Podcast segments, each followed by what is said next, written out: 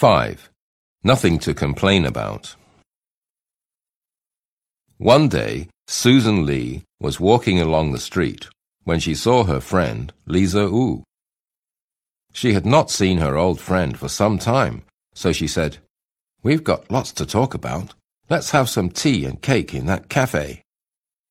She pointed to a nearby cafe. Lisa agreed, so the two friends went into the cafe.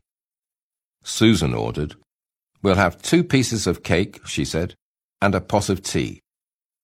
The waitress wrote down their order and went away. She soon returned with the cake and the pot of tea. Susan saw immediately that one piece of cake was a little bigger than the other. However, she was well-mannered, so she picked up the plate and offered it to Lisa. Have a piece of cake, Lisa, she said. Thank you, Lisa said, but after you. No, no, Susan said. After you, please. Very well, Lisa said, and she took the bigger of the two pieces of cake. Susan was angry. You've taken the bigger piece of cake, she said. That was very rude. Not at all, Lisa replied. Tell me, if you had taken the cake before me, which cake would you have taken? The smaller one, of course, Susan said.